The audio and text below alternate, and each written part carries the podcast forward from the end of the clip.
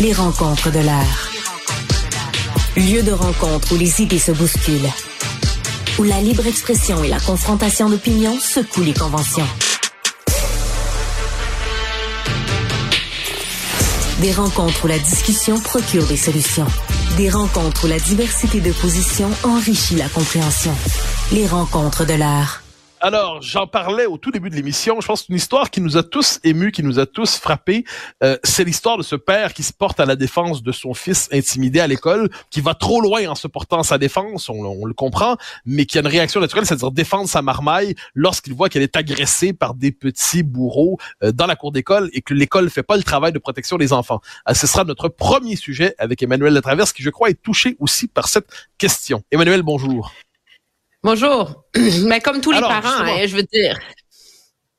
Ouais, comme tous les parents, je dirais à peu près comme tout, euh, comme tout être humain à peu près normalement civilisé. C'est-à-dire, on voit cette scène, le père qui finalement décide de se faire justice lui-même. Puis, il faut pas se faire justice soi-même, c'est vrai. Mais une fois que c'est dit, on comprend néanmoins qu'il a eu envie de prendre les choses en main.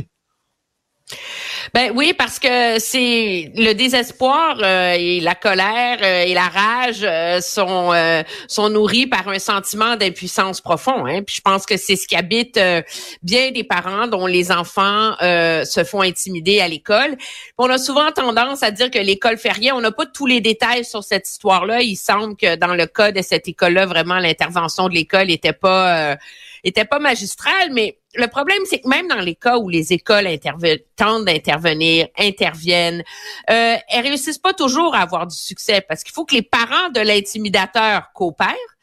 Et euh, une école n'est pas présente 24/7 et l'immense problème qu'on a de nos jours et qui ça me surprend à quel point ça ne fait pas partie de la de la discussion, c'est que euh, le harcèlement euh, et l'intimidation ça arrête plus maintenant là quand tu quittes l'école à 4h30 là, tu sais.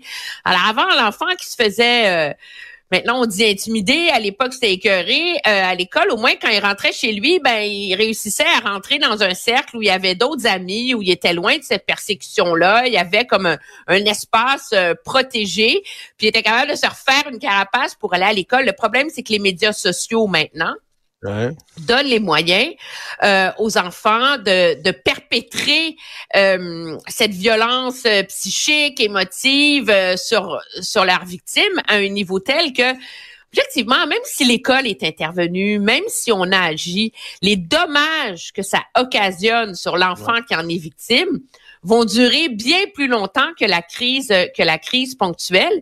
Et à ce chapitre-là, moi, je, je, suivais ça hier, euh, je réfléchissais à ça et euh, et j'ai été surprise que Paul Saint-Pierre Plamondon, faut dire que ça va vite la politique là, puis c'est arrivé dans le milieu de la journée là, je lui fais aucun reproche, mais pour lui qui s'est investi de mettre dans le débat public euh, et de forcer un débat national sur la question des écrans et du temps d'écran, donc les petits qui regardent leur écran pendant que leurs parents sont au restaurant, moi, je dirais que dans la même veine, c'est c'est un filon qu'il devrait exploiter parce que c'est hallucinant le désintérêt de la classe politique au Canada pour ce fléau-là.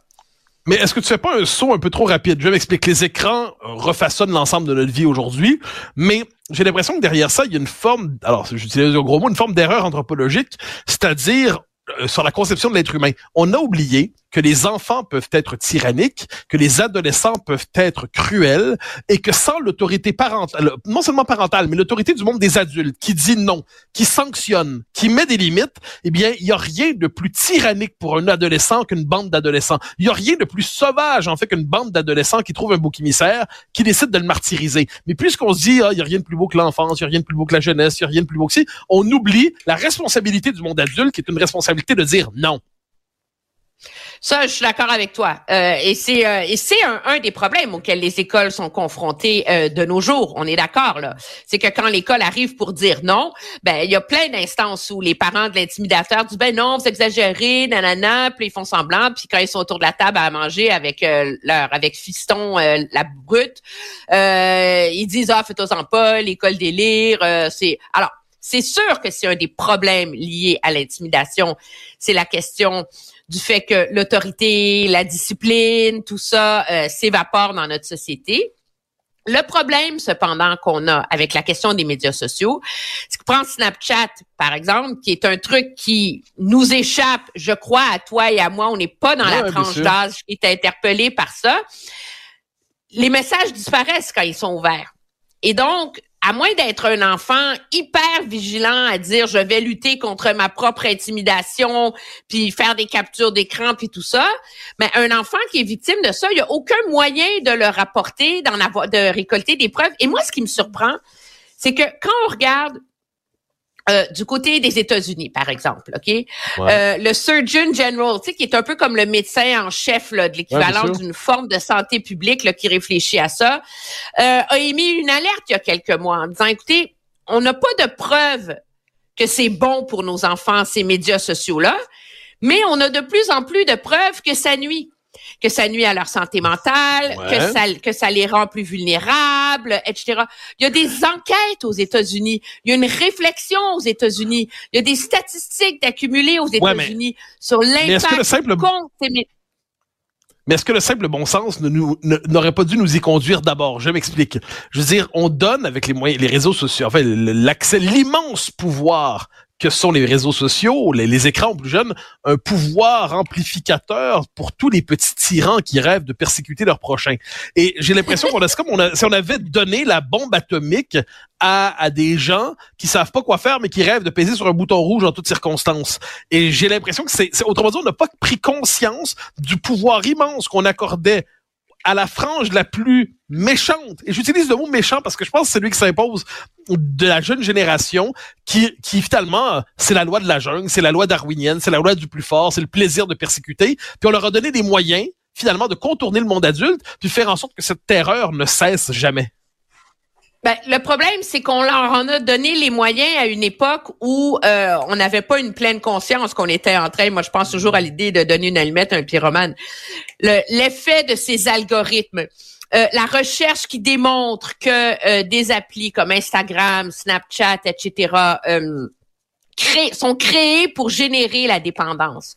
Le fait que c'est d'une facilité alarmante d'en contourner euh, les supposés mécanismes de sécurité et que des jeunes ados sont euh, sont confrontés à des messages sur l'automutilation, euh, euh la haine de soi, ça a un impact horrible sur les filles et leur perception de leur propre image, de leur propre beauté.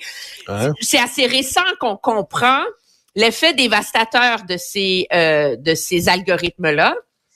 Et en même temps, euh, il y a la pression. Toi, tu parles du, du bourreau méchant de l'adolescent qui ne pense Non, mais le, le, bourreau qui dort en chacun d'entre nous, je pense, moi, je suis très suggestioniste là-dessus. Le, mal est dans le cœur de l'homme et chaque homme peut se transformer en bourreau. Et dans l'adolescence, c'est un moment particulièrement propice pour l'éclosion du bourreau en nous. Si la société adulte n'est pas là pour dire non et tu vas payer le prix si tu n'es pas civilisé.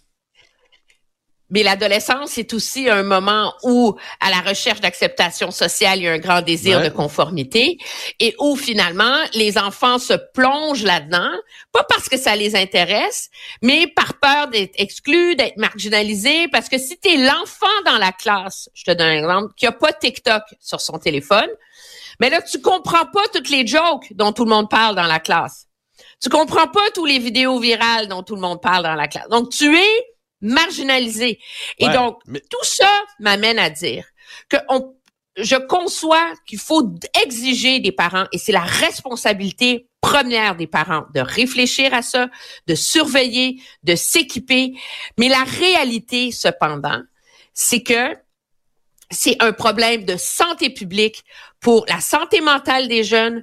C'est un amplificateur d'intimidation et que, objectivement, il y a un silence radio de la classe politique là-dessus. Puis on est dans un monde où on a vu ce qu'on a fait, par exemple, avec l'aide médicale à mourir, on a vu avec ce qu'on a fait de plein d'enjeux.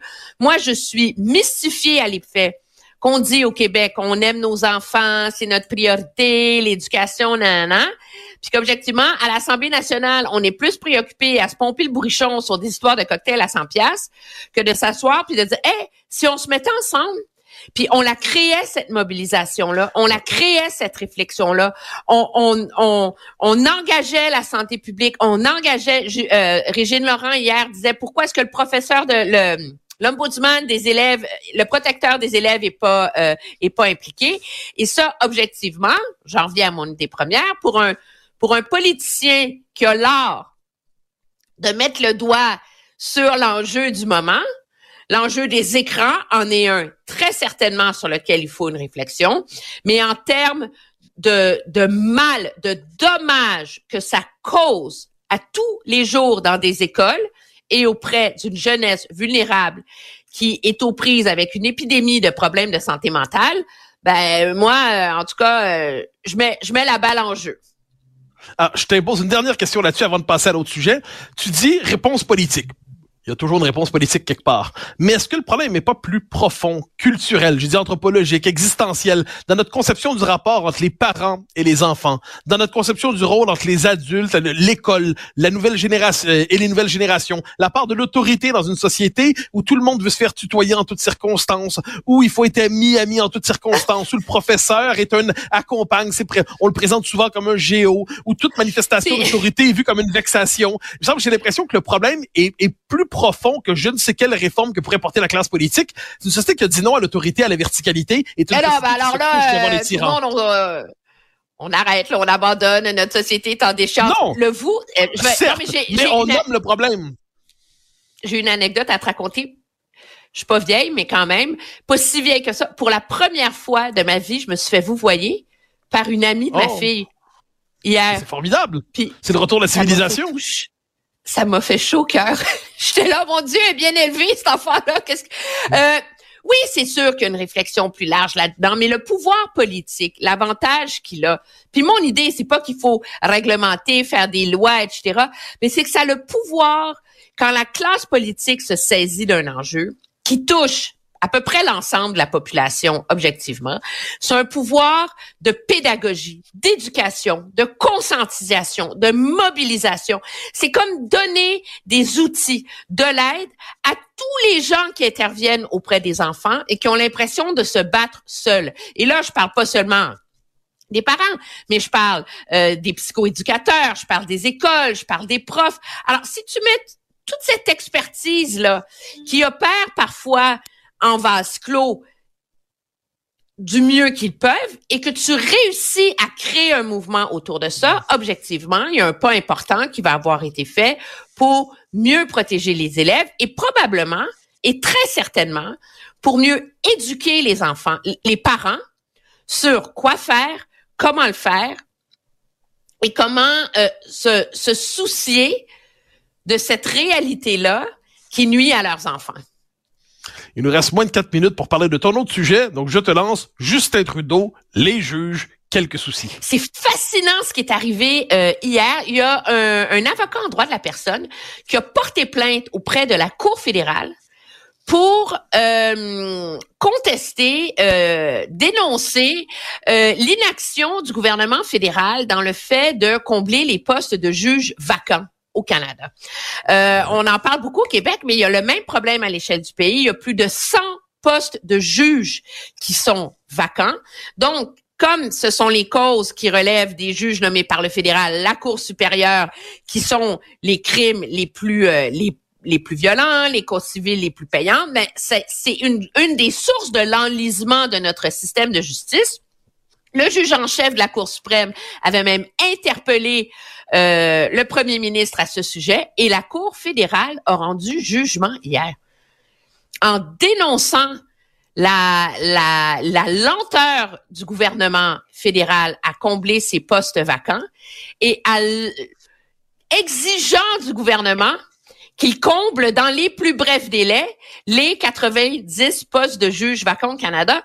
C'est absolument inédit d'un point de vue constitutionnel. La Cour s'est prononcée en disant, il n'y a pas de loi qui confirme l'obligation et les délais à remplir pour le ministère de la Justice, mais c'est une convention constitutionnelle que de dire qu'il faut que le ministère de la Justice permette au système de justice de fonctionner. Or, il est au point de rupture. Or, des niaisez Mais est-ce qu'il n'y a pas une dimension aussi très politique là-dedans? C'est-à-dire, Ottawa est disponible pour intervenir dans la vie de tout le monde et dans les champs de compétences de tout le monde en toutes circonstances, mais dans ses propres responsabilités, je laisse de côté la défense parce que c'est une blague, euh, dans, en matière de justice, dans les domaines qui sont les siens, Ottawa n'est pas au rendez-vous pour accomplir ses propres missions. Mais cela dit, il manquera pas d'énergie pour faire des programmes dans les champs de compétences provinciales, pour mettre l'argent nécessaire là où on le demande pas. Est-ce qu'il n'y a pas, autrement dit, Ottawa est très zélé pour se mêler de ce qui ne regarde pas et pas zélé pour de ce qu'il regarde. Ça, c'est un regard euh, idéologique et politique de ta part, d'un point de vue constitutionnel. Factuel, factuel. D'un point de vue constitutionnel et légal, je pense que euh, Guillaume Rousseau, Patrick Taillon seraient nettement mieux placés que moi pour te faire l'exégèse de cette réflexion-là. Mais ce qu'il y a d'intéressant, j'en suis d'accord avec toi, c'est que ça revient à l'argument que ce gouvernement-là est tellement préoccupé par ces, euh, ces, ces causes symbolico-idéologiques, euh, par l'image, qu'il en oublie de prendre les moyens pour faire l'essentiel. Tu sais? Et ça, c'est quoi l'essentiel pour le ministre? En gros, on est d'accord, mais à quel moment je suis idéologique puis tu ne l'es pas? Si on fait le même constat, on a la même analyse. Non, mais moi, ben, il y a, aucune idéologie dans mon affaire. Je fais pas sur bien sûr, bien sûr. Je dis le ministère de la Justice, il y a une job, sa job première, c'est de faire fonctionner le système de justice, nommer des juges. Tu sais, c'est quoi le délai moyen pour remplacer un juge qui a pris sa retraite au Canada? Dis-nous tout. C'est plus 500 jours. Ah, c'est quand même quelque chose.